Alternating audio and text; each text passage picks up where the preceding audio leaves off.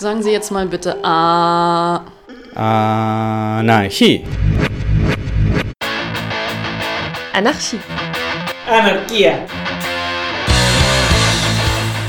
Ob geschichtlich oder brandaktuell, Mit Berichten und Interviews, mit Beiträgen und Collagen. beleuchtet das anarchistische Radio Berlin das Phänomen des Anarchismus. Viva Anarchia. Als anarchistisches Radio Berlin präsentieren wir euch die deutsche Übersetzung eines Interviews mit einer Person von Horn Anarchists aus Äthiopien über den gegenwärtigen Konflikt und Völkermord in der Tigray-Region. Das Originalinterview führten unsere Freunde von The Final Straw Radio. Link hierzu und auch zu Horn Anarchists auf unserem Blog unter aradio-berlin.org. An dieser Stelle eine erste Inhaltswarnung. Ungefähr zwischen Minute 31 und 32 beginnt ein Abschnitt im Interview, in dem sehr direkt von sexualisierter Gewalt im Konflikt berichtet wird. Dieser Abschnitt ist ungefähr eine Minute und 18 Sekunden lang und wird nochmals kurz vorher im Interview mit einer zweiten Inhaltswarnung angekündigt. Würdest du dich bitte kurz vorstellen, wenn du magst, und ein wenig über Horn Anarchists als kollektives Projekt erzählen? Was sind eure gemeinsamen Werte? Was macht ihr? Wo seid ihr beheimatet und wie lange gibt es euch schon? I go by the name Anna and Ich höre auf den Namen Anna und benutze die Pronomen sie, ihr. Horn Anarchists als kollektives Projekt startete vor etwa einem Jahr mit dem Ziel, anarchistische Ideen und Werte und die Politik des Horns von Afrika zu verbreiten. Individuell waren wir in verschiedenen antifaschistischen, feministischen, Arbeits- und Flüchtlingssolidaritätsorganisationen engagiert und kamen später zusammen, um die Werte des Anarchismus und einige unserer Arbeiten in eine gemeinsame kollektive Organisierung zu bringen. Das meiste von dem, was im letzten Jahr gemacht wurde, war online, da einige unserer Mitglieder in der Diaspora sind, einige von uns am Horn von Afrika leben und wir noch nicht in der Lage waren, zusammenzukommen und in einem Basisprojekt zu arbeiten. Aber wir haben die Hoffnung, das zu tun. Angesichts der aktuellen Ereignisse in Tigray und der Krise planen wir uns im Sudan zu treffen, um dort Solidaritätsarbeit mit den Geflüchteten zu leisten, die aufgrund des völkermörderischen Krieges gezwungen sind, aus ihrer Heimat zu fliehen. Because of the genocidal war. A set Zur Klärung, gibt es eine gemeinsame Vision des Anarchismus, die die Leute vereint, oder ist es nur eine Reihe von gemeinsamen Werten? Und könntest du beschreiben, welche das sind? As a collective, the Als Kollektiv sind die Werte, die wir hochhalten, die der Gleichheit, der Freundlichkeit, der gegenseitigen Hilfe, der Solidarität und der Freiwilligkeit. Besonders einige von uns wurden durch die verschiedenen freiwilligen Aktivitäten radikalisiert, die wir gemacht haben. Einige von uns wurden durch das Lesen von zu viel anarchistischer Literatur radikalisiert, während andere durch die Teilnahme an verschiedenen Organisationskreisen radikalisiert wurden. Das sind im Grunde einige der Werte, die wir alle teilen und aufrechterhalten. Some of the values we we all share and uphold. Can you talk a bit about the milieu or the Kannst du ein bisschen über das Milieu oder die Bewegung des Anarchismus am Horn von Afrika sprechen? Moderne anarchistische Organisierungen in Afrika, von der ich gehört habe, waren hauptsächlich Projekte in Südafrika, Verbündete der ZACF oder Leute wie Sam Mba und die Awakening Movement, eine syndikalistische Bewegung in Nigeria oder auch in Ägypten während und nach den Aufständen gegen Hosni Mubarak. Yeah, you're definitely right about that. Well, when we came together Ja, da hast du definitiv recht. Nun, als wir zusammenkamen, um Horn Anarchists zu gründen, war eines der Dinge, die wir tun wollten, den Anarchismus in der, in Anführungszeichen, dritten Welt zu analysieren. Die meiste anarchistische Theorie, die wir studiert haben, war sehr eurozentristisch. Also wollten wir verstehen, wie die Geschichte des Anarchismus in unserem Teil der Welt funktioniert. Und wir hatten in dieser Hinsicht nicht viel Glück.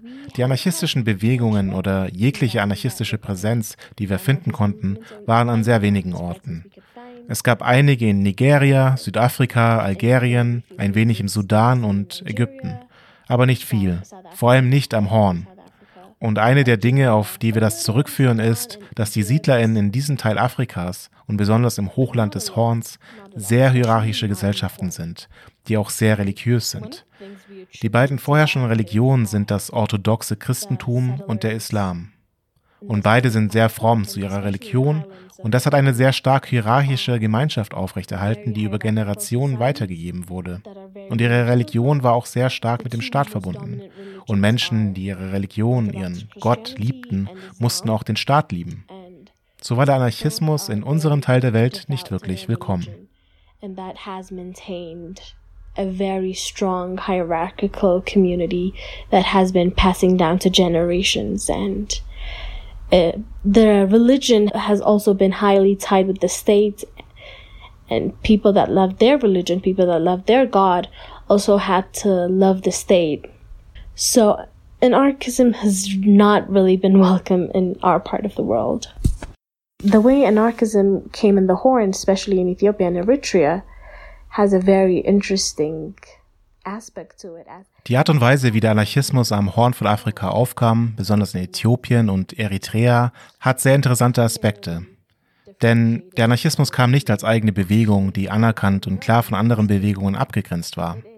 Und eigentlich ist es so, dass der Begriff in der Geschichte auftaucht, wenn marxistisch-leninistische und andere kommunistische Bewegungen, kommunistische Organisationen ihn benutzen, um sich gegenseitig zu etikettieren, um zu zeigen, dass die anderen weniger erstrebenswert wären als man selbst. Sie wollten einen starken Staat aufbauen, wenn auch einen kommunistischen Staat, und die anderen als Anarchistinnen zu bezeichnen, war ein Weg, um sicherzustellen, dass die Öffentlichkeit das Vertrauen verliert und sie mit Feindseligkeit betrachtet. Es war ein Weg, den Namen der anderen zu beschmutzen, und so wurde der Anarchismus eben benutzt. Nicht der Anarchismus an sich, sondern das Wort Anarchistin als Etikett. not anarchism per se but the word anarchist and as a label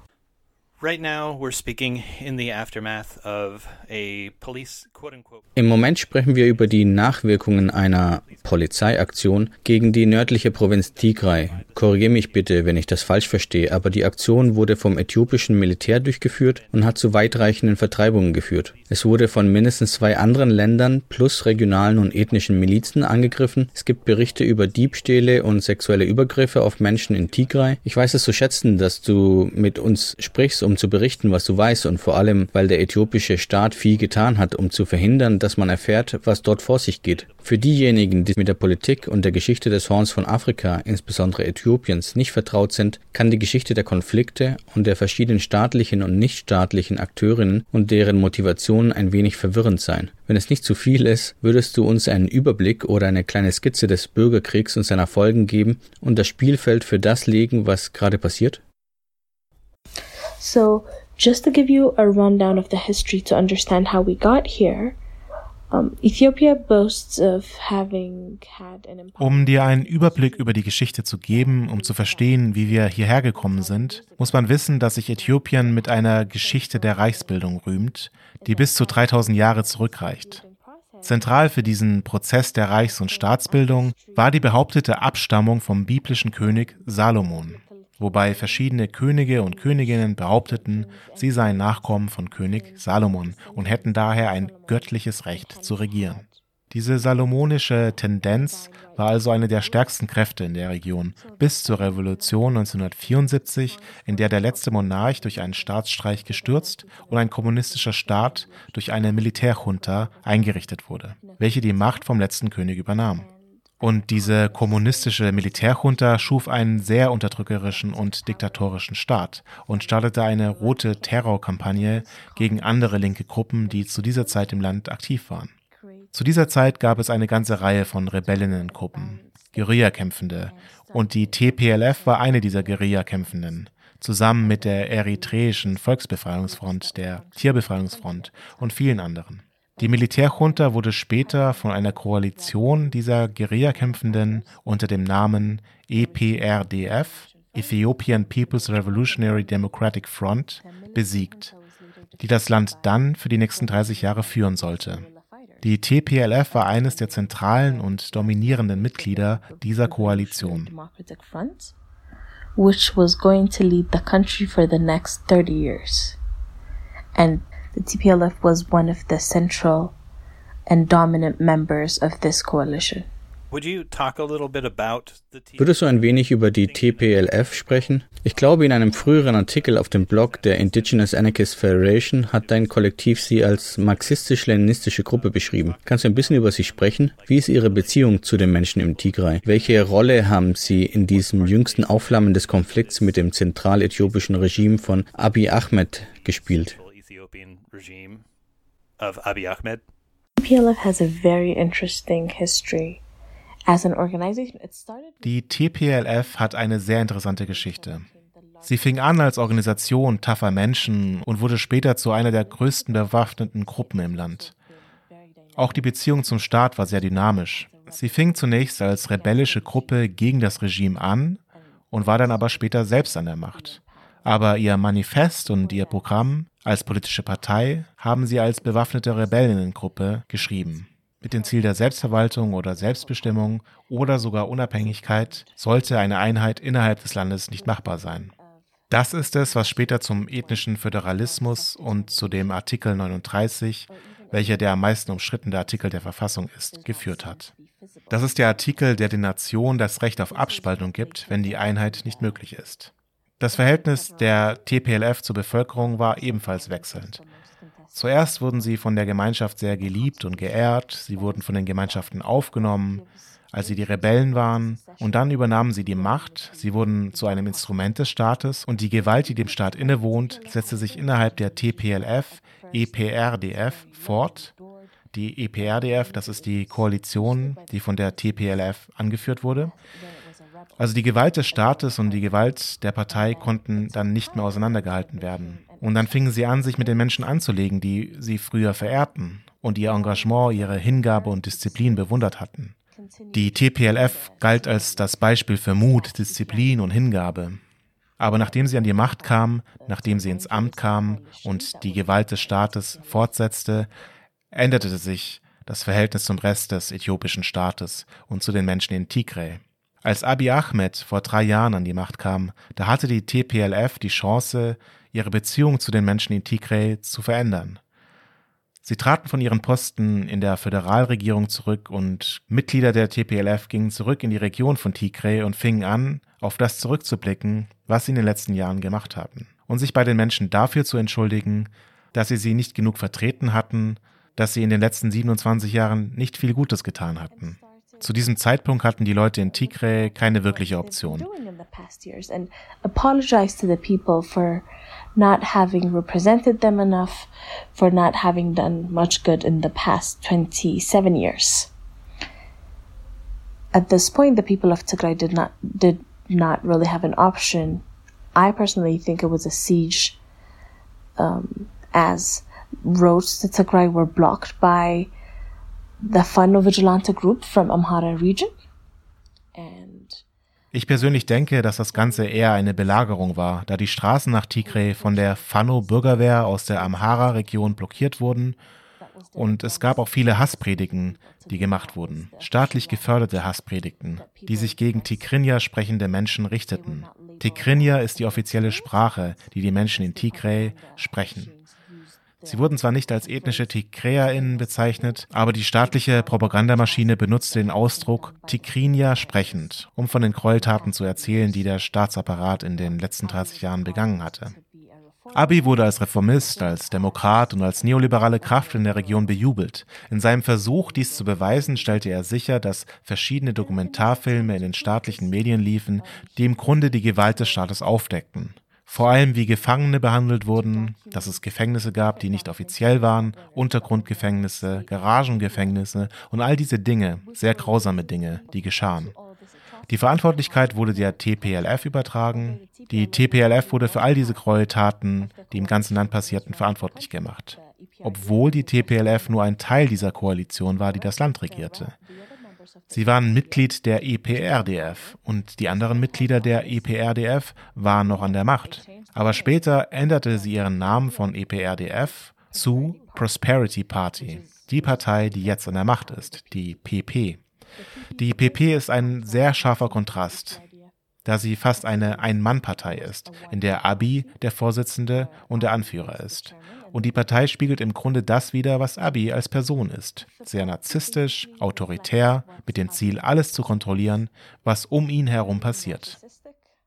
Authoritarian, aiming to control everything that goes around. That is one of the threats that many people felt. Uh, it was a threat to the ethnic federalism Das ist eine der Bedrohungen, die viele Menschen als eine Bedrohung für den ethnischen Föderalismus und die Selbstbestimmung der verschiedenen ethnischen Regionen im Land empfunden haben. Der Krieg in Tigray im Moment, ein Aspekt davon ist dieser ideologische Unterschied zwischen einem zentralistischen Staat, der von Abiy geführt wird, der alles kontrollieren will, der regionale Präsidentinnen vom Zentrum aus einsetzen will, und der Widerstand von einer Partei wie der TPLF. Sie war eine sehr starke Partei. Sie war seit 30 Jahren an der Macht und sie hat eine gut aufgebaute Struktur. Sie ist sehr dominant in der Region, kontrolliert die Region und hat fast alle Sitze im Regionalrat. Sie war eine Kraft, die der Zentralregierung Paroli bieten konnte. Vielleicht die einzige regionale Kraft, die Abiy und der föderalen Regierung Paroli bieten konnte, da alle anderen unter Abis Fittichen standen und er jede beliebige Person zum Präsidenten einer Region ernennen konnte, ohne dass die Menschen die Möglichkeit hatten, sie zu wählen oder auch nur irgendein Mitspracherecht zu haben, wer gewählt wurde, um ihren regionalen Staat zu verwalten. Das ist einer der Aspekte der ideologischen Seite des Krieges. Selbstverwaltung und Autonomie versus Unitarismus und Einheitsdiktatur. Self-administration, autonomy versus unitarism and unitary dictatorship. Was war der Auslöser für den Angriff auf die ENDF durch die TPLF-Kräfte? Depending on who you ask, the war on Tigray had different causes. Je nachdem, wen du fragst, hatte der Krieg in Tigray verschiedene Ursachen. Eine ist die, die ich eben erwähnt hatte. Die Stärke der TPLF war eine Bedrohung für Abiy. Abiy als jemand, der abweichende Meinungen kriminalisiert, würde natürlich gegen eine Region sein, die mächtig genug ist, um das, was er sagt, zu bestreiten. Das hat sich unter anderem bei den Wahlen gezeigt, die in der Region Tigray abgehalten wurden, obwohl die Zentralregierung, die Bundesregierung, beschlossen hatte, die Wahlen unter dem Vorwand von Covid-19 zu verschieben. Die Region Tigray hat ihren eigenen Wahlvorstand gegründet und es geschafft, Wahlen abzuhalten, lokale Wahlen in einer Weise, die die Pandemie ernst nahm. Sie haben dafür gesorgt, dass Menschen ihre soziale Distanz wahren und sie haben die notwendigen Maßnahmen ergriffen, aber auch dafür gesorgt, dass die Wahlen stattfanden. Das ist vielleicht eine der stärksten Maßnahmen der TPLF, die Abi sehr unglücklich gemacht hat. Die andere, besonders die, die der Staat erwähnt, ist der Angriff auf die ENDF durch die TPLF-Kräfte. Wir wissen nicht, wie wahr das ist. Trotzdem gibt es Behauptungen, dass verbündete TPLF-Kräfte nach einer gestellten Bedrohung das Nordkommando der Ethiopian National Defense Force angegriffen haben, was zu einem ausgewachsenen Krieg führte which resulted in a full-blown war. Is the communication blockade in Bezug auf die Kommunikationsblockade. Ich weiß, dass viele JournalistInnen einen großen Aufstand gemacht haben über die Tatsache, dass sie nicht reinkommen und auch, dass ihre Berichte nicht nach außen dringen können. Und ich bin sehr froh, dass wir uns beide unterhalten können. Aber ist die Kommunikationsblockade begrenzt oder wurde sie auf Tigray begrenzt? Ist sie immer noch im Gang? Ich habe einige Gründe, warum ich denke, dass das Militär dies tun würde. Aber könntest du erklären, warum du denkst, dass es für das Militär wichtig ist, dass die NDF dies durchsetzt? So the ENDF under the Prosperity Party die ENDF und die Prosperity Party haben sehr heftig reagiert. Sie haben dafür gesorgt, dass alle Arten von Kommunikation in Tigray gekappt wurden, einschließlich der Telekommunikation, Internet, Telefonleitungen, Dienstleistungen, Strom und sogar die Wasserversorgung wurden gekappt. Die gesamte Regierung war in einem kompletten Blackout. Wir konnten nicht mitbekommen, was passiert ist. Wir haben Familie dort. Wir konnten monatelang nichts von unseren Familien hören. Und es gab auch einen kompletten Medienblackout. Die ENDF agierte im Dunkeln, ohne an Konsequenzen zu denken, im Glauben, dass es vielleicht nicht mal jemand mitbekommen würde. The ENDF was, was going wild in the dark without needing to think about consequences, believing that, I don't know, maybe word would not get out. So, thank you for that. You mentioned that Abiy Ahmed has gotten a lot of credit Vielen Dank dafür. Du hast erwähnt, dass Abiy Ahmed international eine Menge Anerkennung bekommen hat. Ich glaube, er hat einen Friedensnobelpreis bekommen, was auch immer das wert ist, weil er diesen Vertrag mit Eritrea unterschrieben hat. Und seit der Konflikt eskaliert ist, gab es Berichte über Einfälle von militärischen Truppen aus Somalia und Eritrea und auch einen Konflikt zwischen der äthiopischen Regierung und ich glaube der Regierung im Sudan, wo viele Menschen vor der Gewalt in Tigray geflohen sind. Kannst du ein wenig über die Art und Weise sprechen, wie die Grenzen in diese Krise hineinspielen und wie andere internationale Akteurinnen daran beteiligt sind? way that the borders sort of play into this crisis and the way that other international actors are taking part. Neighboring nations like Sudan have responded interestingly. Sudan has been hosting Nachbarländer wie der Sudan haben auf sehr interessante Weise reagiert. Der Sudan hat Geflüchtete aufgenommen, die wegen des Krieges vertrieben wurden. Er hat mehr als 60.000 Geflüchtete aufgenommen. Die Zahlen wären noch gestiegen, wenn die Grenzen nicht von der ENDF blockiert worden wären. Im Gegensatz dazu hat sich Eritrea auf eine sehr gewaltsame Weise in diesen Krieg eingemischt. Die TPLF und die Eritreische Volksbefreiungsfront waren während des Derg-Regimes Verbündete, als sie beide Guerillakämpfende waren. Und dann hat sich Eritrea abgetrennt und der äthiopisch-eritreische Krieg passierte. Und es gab eine Feindschaft, die fast drei Jahrzehnte andauerte. Der Frieden zwischen Äthiopien und Eritrea war einer der Hauptgründe, warum Abiy nominiert und auch später den Friedensnobelpreis bekam. Aber dieser Friedensprozess mit Eritrea hat nie die Hauptkriegsparteien mit einbezogen, wie die TPLF. Es war ein Friedensabkommen zwischen Abiy und dem Diktator Isais Afwerki. Den Medien wurde nicht gesagt, was dieser Friedensstil bedeutet und was er ausmacht. Und im Nachhinein schien es eher ein Kriegsstil zu sein, ein völkermörderischer Kriegsstil anstelle eines Friedensprozesses. Ein echter Friedensprozess hätte zuallererst die großen kriegsführenden Parteien mit einbeziehen müssen. Dieser Friedensstil tat das nicht. Und vielleicht war der Sinn des Ganzen eher ein Versuch, die TPLF zu beseitigen. And maybe the whole point of trying to make peace with Eritrea was to eliminate TPLF.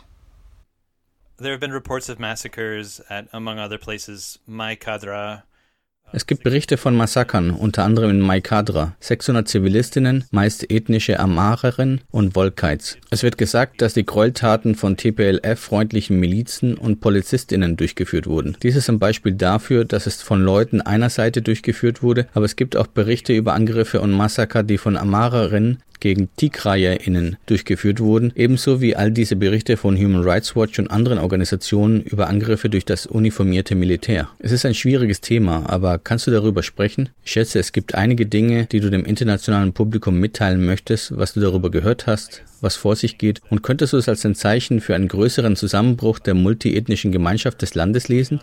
Could you read it as a sign of a wider breakdown of the multi-ethnic communities of the country? The media blackout had really influenced the international response to the war. For first few months of the war, Der Medienblackout hatte die internationale Reaktion auf den Krieg beeinflusst. In den ersten Monaten des Krieges waren nur die regionalen staatlichen Medien von Tigray zugänglich. Das heißt staatliche Propaganda. Und dann gab es noch die staatliche Propaganda von hier. Aber es gab keine Möglichkeit wirklich zu erfahren, was die normalen Menschen durchmachten. Auf allen Sendern wurde nur Propaganda verbreitet und nicht berichtet, was vor Ort passierte. Von den ersten Gräueltaten hörten wir von Geflüchteten, die es in den Sudan geschafft hatten. Sie erzählten, was sie gesehen haben und was sie durchgemacht haben. Abiy ging sogar ins Parlament, um diese Berichte zu diskreditieren, indem er sagte, dass diese Geflüchteten Mörderinnen seien und dass es sich um eine von der TPLF organisierte Jugend handeln würde. Er bezeichnete sie im Grunde als Killerkommando und versuchte, sie und ihre Berichte unglaubwürdig zu machen. Aber die internationalen Medien sprachen mit den Geflüchteten, die es aus Tigray in den Sudan geschafft hatten, und das waren dann die ersten Nachrichten, die wir über die Geschehnisse hörten. Die ersten Berichte von Überlebenden, die wir vom Krieg hören konnten. Später kamen Menschen nach Addis, vor allem solche, die eine andere Staatsbürgerschaft hatten, vielleicht sogar eine doppelte Staatsbürgerschaft, denn davon gibt es einige, Eti, Amerikanerinnen, Deutsch-Äthiopierinnen, und ihre Botschaften fanden einen Weg, sie zurück nach Addis zu bringen und in ihre Länder zurückzufliegen.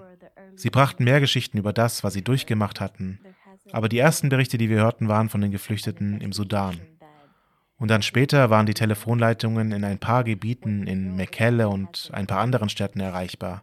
Die Verbindungen waren sehr schlecht, aber wir konnten uns trotzdem ein Bild von den Geschehnissen machen und später kamen Videos und Bilder und anderes Beweismaterial hinzu. Das Massaker von Mai Kadra wurde benutzt, um den Krieg zu rechtfertigen. Es war das zweitgrößte Ereignis, das die Bundesregierung benutzt hatte, um den Krieg gegen Tigray zu rechtfertigen. Das erste war der Angriff auf das Nordkommando der ENDF und das zweite war das Massaker in Mai Kadra. Wir wissen immer noch nicht, wer diese Täter waren. Es gibt unterschiedliche Behauptungen. Einige behaupten, es waren verbündete Kräfte der TPLF. Andere behaupten, es war die ENDF.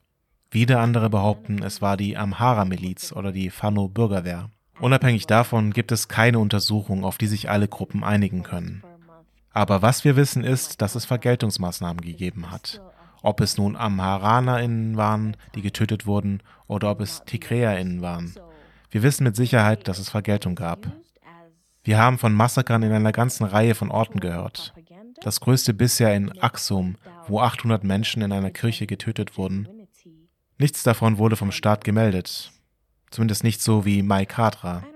Es ist fast vier Monate her und Mai Kadra nimmt immer noch Sendezeit ein und die anderen Massaker nicht. Die Art und Weise, wie es als Propagandawerkzeug benutzt wurde, lässt einen an der Echtheit der Berichte zweifeln. Also ich weiß nicht, ich würde es nicht als einen Zusammenbruch des multiethnischen Föderalismus sehen. Ich meine, es gibt Anzeichen für einen Zusammenbruch, aber äh, nicht dieser Krieg. Für mich ist es eher ein Ergebnis jahrelanger Hasspredigt und Faschismus, um ehrlich zu sein.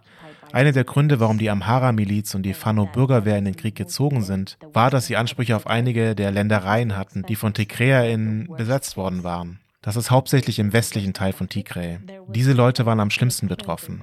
Es gab fast eine ethnische Säuberung. Heutzutage lebt kaum noch eine Tigräerin in der Region, die von Tigräerinnen besetzt war und welche AmharaInnen übernommen haben. Und das war einer der Gründe, warum sie in den Krieg gezogen sind. Ich würde es also eher dem Faschismus zuschreiben, als dem Zusammenbruch des multiethnischen Föderalismus. So, I would uh, attribute it to fascism than I would to the breakdown of the multi-ethnic federalism. without clear evidences of what actually was happening on the ground, despite what the two warring parties were saying on their state owned medias, I think, I believe the international community was Obwohl es keine klare Beweise für das gab, was tatsächlich vor Ort passierte, und trotz der Aussagen der beiden kriegsführenden Parteien in ihren staatlichen Medien, glaube ich, dass die internationale Gemeinschaft hoffnungsvoll und optimistisch war und Abiy beim Wort nehmen wollte, dass dies eine chirurgische Operation sein würde, um die TPLF ohne weiteren Schaden zu entfernen. Aber es war eindeutig alles andere als das. Wenn überhaupt, dann ist dies eine kollektive Bestrafung für alle ethnischen TigräerInnen, die nicht nur in Tigray leben, sondern auch außerhalb von Tigray. Sie wurden ethnisch profiliert. Ich spreche von Menschen, die nicht in Tigray leben.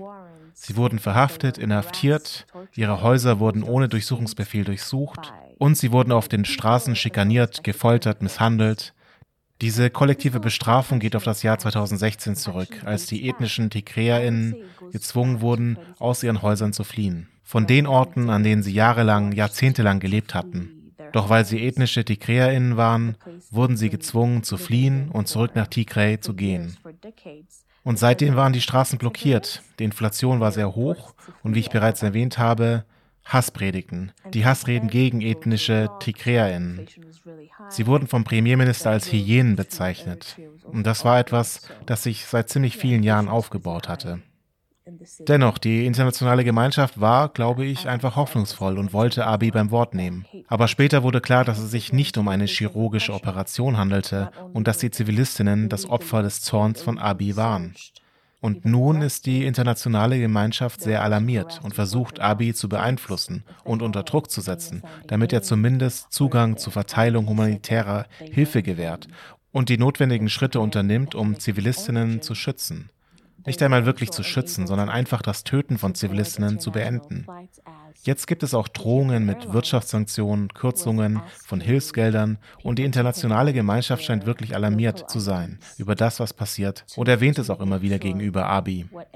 Dennoch hat sich nicht viel geändert an dem, was er tut. Ethnische TigräerInnen sind Repressionen ausgesetzt. Nicht nur, dass sie illegal festgenommen, durchsucht oder sogar inhaftiert wurden, Sie wurden auch auf der Straße schikaniert und gefoltert, wenn sie einen tigrinisch klingenden Namen hatten oder ihr Ausweis besagte, dass sie der tigrinischen Ethnie angehörten. Sie konnten auch nicht in internationale Flüge einsteigen, da Ethiopian Airlines von den Menschen verlangte, ihren lokalen Ausweis vorzulegen, um sicherzugehen, welcher Ethnie sie angehörten und um sie vom Flug auszuschließen. Es gab auch ein paar Hinweise darauf, dass es so etwas wie ein Konzentrationslager gibt. Wir haben das nicht überprüfen können, ob das stimmt oder nicht, aber man hat definitiv davon gehört. Viele ethnische TigräerInnen wurden entlassen. Sie wurden von der Arbeit suspendiert, besonders diejenigen, die einen Regierungsjob hatten. Jedes Mitglied des Militärs, das eine ethnische Tigräerin ist, wurde suspendiert. Auch Mitglieder der Föderalregierung und der ihr unterstellten Organisationen, die in verschiedenen Teilen des Landes arbeiten, wurden von der Arbeit suspendiert, weil sie ethnische TigräerInnen waren. Viele VermieterInnen vertrieben Menschen und forderten sie auf, ihre Häuser zu verlassen, nur weil sie ethnische TigräerInnen waren. Das war so schlimm geworden, dass die TigräerInnen nicht einmal mehr ihre Sprache auf der Straße und in Cafés, in Hotels und so weiter sprechen konnten, da sie alarmiert waren und Angst hatten, was das zur Folge haben würde, wenn sie ihre Sprache hören würden, was der Staat und die Sicherheitskräfte tun würden. Would make the state and security forces, even fascists, do. Das ist die zweite Inhaltswarnung. Im nächsten Abschnitt wird sehr direkt von sexualisierter Gewalt berichtet. Für alle, die das nicht hören möchten oder können, bitte entweder eine Minute und 18 Sekunden vorspringen oder für diese Zeitspanne stumm schalten.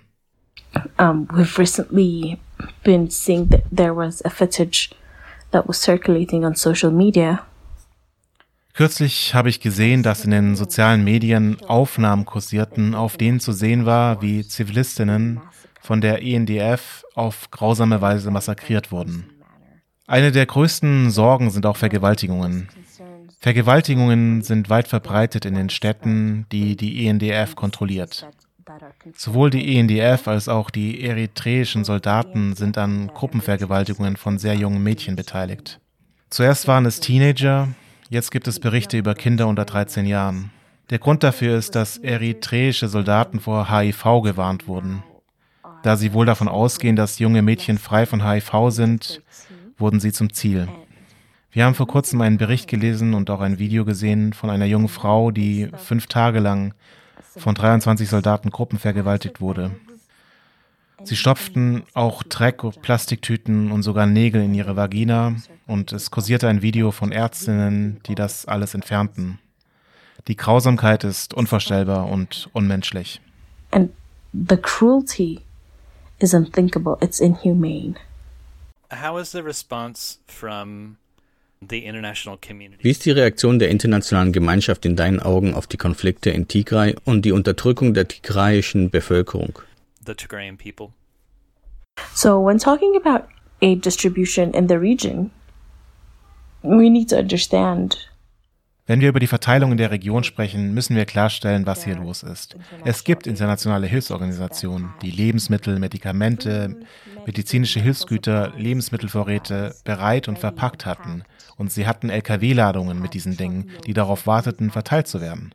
Aber sie konnten keinen Zugang zu den Regionen bekommen. Die Regierung und die ENDF erlaubten den Zugang nicht.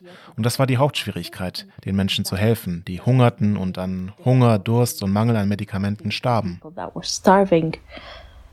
and that were dying from hunger thirst and lack of medicines Ich habe definitiv eine Reihe von Kritiken in den sozialen Medien für Horn Anarchists gesehen, die sich um die Verteilung der Hilfsgüter drehten und was tatsächlich damit geschah. Ich stelle mir vor, dass einiges davon eine Reaktion darauf ist, dass westliche Social Media Nutzende vielleicht sagen, schau, jemand tut schon etwas, ich muss nicht darüber nachdenken, was da drüben passiert. Oder sagen, boah, ich kann ein paar Dollar schicken, ich mache nur ein paar Klicks und dann habe ich keine Verantwortung oder Beziehung mehr zu dieser Sache. Ich habe meinen Teil getan. our critic was mainly because of the different GoFundMe accounts that were being started by warmongers that were supporting the war. Unsere Kritik bezog sich hauptsächlich auf verschiedene GoFundMe-Konten, die von Kriegstreibern eingerichtet wurden, die den Krieg unterstützen. Wir haben das Gefühl, dass es unehrlich ist, im Namen von Tigray Geld und Hilfe zu sammeln und zu sagen, dass man es an die Menschen in Tigray verteilt, wenn es gar keine Möglichkeit gibt, Tigray zu erreichen. Das Problem war nicht, dass es einen Mangel an Lebensmitteln oder medizinischen Gütern gab. Es gab Hilfsorganisationen, die bereit waren, diese zu verteilen. Sie hatten ganze Lkw-Ladungen voll davon. Sie bekamen nur keinen Zugang. Und es ist egal, wie viel Geld man im Namen von Tigrayern und den Menschen in Tigray sammelt, wenn es keine Möglichkeit gibt, das Ganze zu verteilen. Unsere Kritik bezog sich also hauptsächlich auf unaufrichtige Versuche, sich den TigräerInnen gegenüber sympathisch zu präsentieren, indem Hilfsgüter gesammelt und GoFundMes organisiert werden. Dishonest attempts to try and be sympathetic towards Tigrayans by collecting aid and by organizing GoFundMe's. Maybe people in the audience who are concerned about this similarly could Gibt es irgendwas, was du dir vorstellen kannst, was Menschen aus dem Ausland tun können, um den Menschen in Tigray tatsächlich zu helfen und Material zu schicken, um die Menschen zu ernähren? There are different ways in which the international community can show solidarity with the people of Tigray. Es gibt verschiedene Möglichkeiten, wie die internationale Gemeinschaft ihre Solidarität mit dem Volk in Tigray zeigen kann. Die grundlegendste ist zu twittern, die Hashtags zu benutzen, sicherzustellen, dass das Wort nach draußen dringt sicherzustellen, dass es keinen Kommunikations- und Medienblackout gibt, was bedeutet, dass die Welt nicht weiß, was passiert. Wir müssen so laut wie möglich sein, um sicherzustellen, dass die Menschen wissen, was passiert. Ich persönlich glaube, dass Tigray in diesem Moment das Zentrum der Welt sein sollte. Alle Augen sollten auf Tigray gerichtet sein, denn es geschieht ein weiterer Genozid im 21. Jahrhundert. Und wir können uns fast sicher sein, dass unsere Führenden morgen herauskommen werden, um zu sagen, dass dies nie wieder geschehen wird, dass sie dies nie wieder geschehen lassen werden. Aber es geschieht gerade jetzt und wir erleben es und wir können es nicht zulassen. Vor allem können wir es nicht im Stillen geschehen lassen. Das Mindeste, was wir tun können, ist das Bewusstsein zu schärfen, sicherzustellen, dass jeder davon weiß, sicherzustellen, dass unsere lokalen Vertreterinnen davon wissen, darauf reagieren und den Menschen, die sie gewählt haben, berichten, was sie tun, um zu versuchen, es zu stoppen. Es gibt auch Möglichkeiten, Geflüchteten zu helfen, die vertrieben wurden, von denen die meisten gerade im Sudan sind. Unser Kollektiv organisiert gegenseitige Hilfe mit Geflüchteten, die im Sudan sind. Es gibt auch andere Initiativen, die versuchen, Geflüchtete im Sudan zu unterstützen. Aber auch in Tigray. Der Zugang ist jetzt relativ besser. Wir können nicht sagen, dass er ungehindert und frei ist, aber er ist relativ besser und es gibt auch Initiativen, die versuchen, Hilfe in Tigray zu verteilen, auch wenn es begrenzt bleibt. Es gibt auch Möglichkeiten, tigräische Organisatorinnen zu helfen.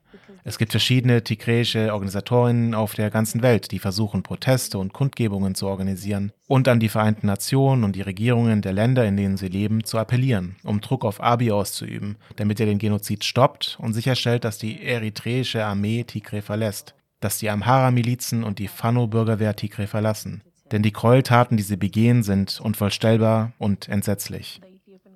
Es ist auch wichtig, dass die Menschen, die sich mit den TigräerInnen solidarisieren wollen, ihre Repräsentantinnen für die Maßnahmen, die sie und ihre Regierung ergreifen, zur Rechenschaft ziehen, um die äthiopische Regierung unter Druck zu setzen, diesen völkermörderischen Krieg zu beenden und ihre Länder und die Vereinten Nationen unter Druck zu setzen, zu intervenieren und zu handeln ihrer Verantwortung, Zivilistinnen zu schützen, gerecht zu werden.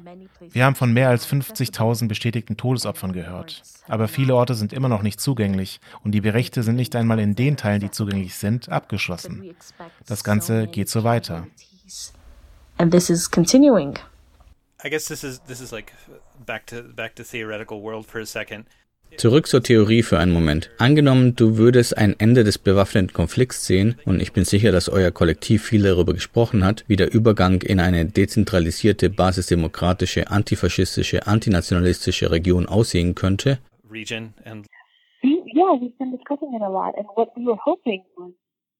Ja, wir haben viel darüber diskutiert und was wir uns erhofft haben, war ein bisschen, okay, es gibt verschiedene Faschisten in Äthiopien. Das ist sehr interessant. Es gibt Faschisten, die an Äthiopien glauben und es gibt ethno-nationalistische Faschismen. Aber sie sind alle rechts, sie sind alles Faschisten. Und die Leute haben versucht, eine bestimmte Art von Faschismus zu bekämpfen. Damit gehen sie dann zu einer anderen Art Faschismus. Sie gehen zu ihrer eigenen Gruppe. Es gibt im Moment eine ganze Reihe von faschistischen Gruppen im Land, die unterstützt werden, die auch von der Regierung Beifall bekommen. Wir hatten gehofft, dass wir, ja, ich spreche jetzt für mich. Ich persönlich möchte eine Arbeiterbewegung gründen.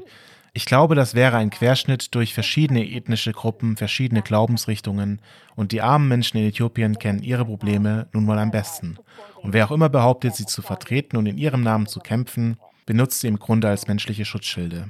Jeden Tag sterben in Äthiopien eine ganze Reihe von Menschen in verschiedenen Teilen des Landes durch diese faschistischen Gruppen und Organisationen. Und sie sind sehr laut auf ihren Plattformen. Sie kontrollieren die Medien, sie kontrollieren die Ressourcen und die Menschen haben Angst, dass wenn sie sich nicht mit dieser oder jener Gruppe verbünden, es keinen fruchtbaren Boden für Menschen gibt, die verschiedenen Gruppen angehören und zusammenkommen, um gegen ihre eigenen Unterdrücker zu kämpfen.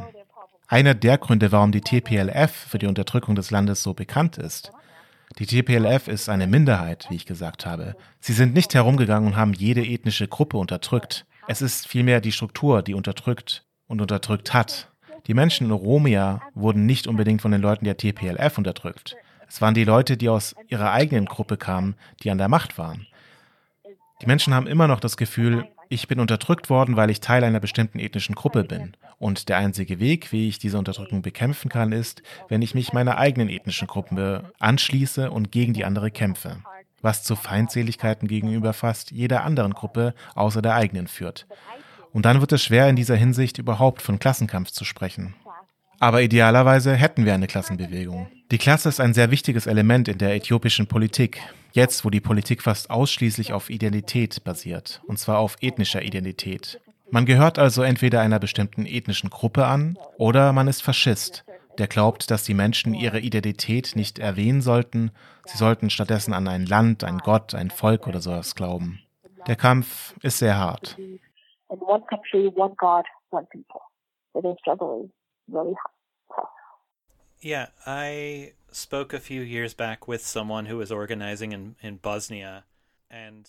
ich habe vor ein paar Jahren mit jemandem gesprochen, der in Bosnien organisiert hat, und einige Teile unseres Gesprächs erinnern mich daran. Er hatte über die Institutionalisierung ethnischer Differenzierung gesprochen und, wenn auch nicht in der Anwendung, so doch in der Institutionalisierung der Selbstbestimmung und der Formalisierung ethnischer Differenz als Grundlage für das Zusammenleben der Menschen in der Gemeinschaft. Während es vordergründig jemanden davor schützt, von einer anderen Gruppe unterdrückt zu werden und es jemandem erlaubt, seine Religion zu praktizieren, seine Sprache zu sprechen, diese Dinge institutionalisiert dies auch in der Regierung und ist sie die Basis für die Repräsentation der Verwaltung öffentlicher Gelder oder sozialer Programme oder was auch immer, verfestigt es auch die Differenzierung zwischen den Menschen, die nach dem Fall Jugoslawiens, wo jeder in vielerlei Hinsicht unter dieser Idee der Klasse vereint war, diese Person, mit der ich gesprochen habe, war sehr begeistert von der Möglichkeit, dass die Menschen aus diesen ethnischen Gruppen, die sich gegeneinander aufteilen sollten, ausgebrochen sind. Und das scheint eine sehr wichtige und kritische Sache zu sein. Es macht für mich sehr viel Sinn.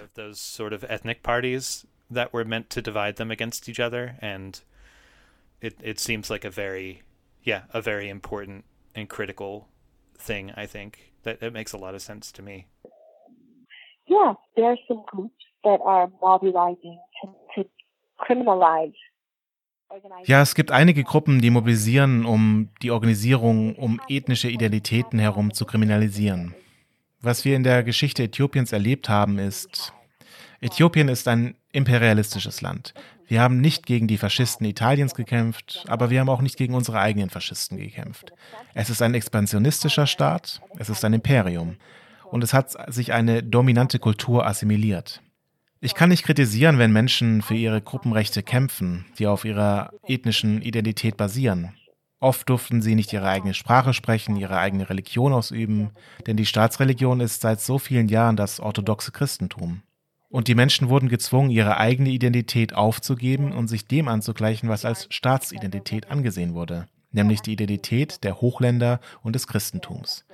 Aber dieser ethnische Föderalismus, gegen den die meisten Menschen in Äthiopien sind, dreht sich um Nationen und Nationalitäten, um vollständige Selbstbestimmung bis hin zur Sezession. Es ist das Schlachtfeld für verschiedene politische Parteien gewesen, die versucht haben, die föderale Regierung oder eigentlich die regionalen Regierungen zu zwingen, ihre Forderungen zu erfüllen, unter der Androhung, sich sonst abzuspalten. Ehrlich gesagt, ich habe nichts dagegen, wenn Menschen für ihre Rechte kämpfen, besonders Minderheiten. Aber wie weit geht sowas? Die Konstruktion des anderen ist ein großes Problem, besonders heutzutage, wo Abis Regime versucht, den alten Staat des einen Äthiopiens zu errichten, in dem alle Identitäten verschmolzen sind. Äthiopien wird dann tatsächlich als der Schmelztiegel verschiedener Identitäten zu einer dominanten Identität bezeichnet.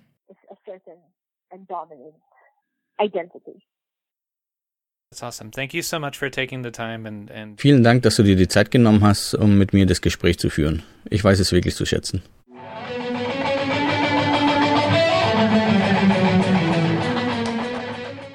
Links zum Originalinterview mit weiterführenden Links in den Shownotes von The Final Straw Radio sowie zur Seite der Horn Anarchist findet ihr auf unserem Blog aradi-berlin.org.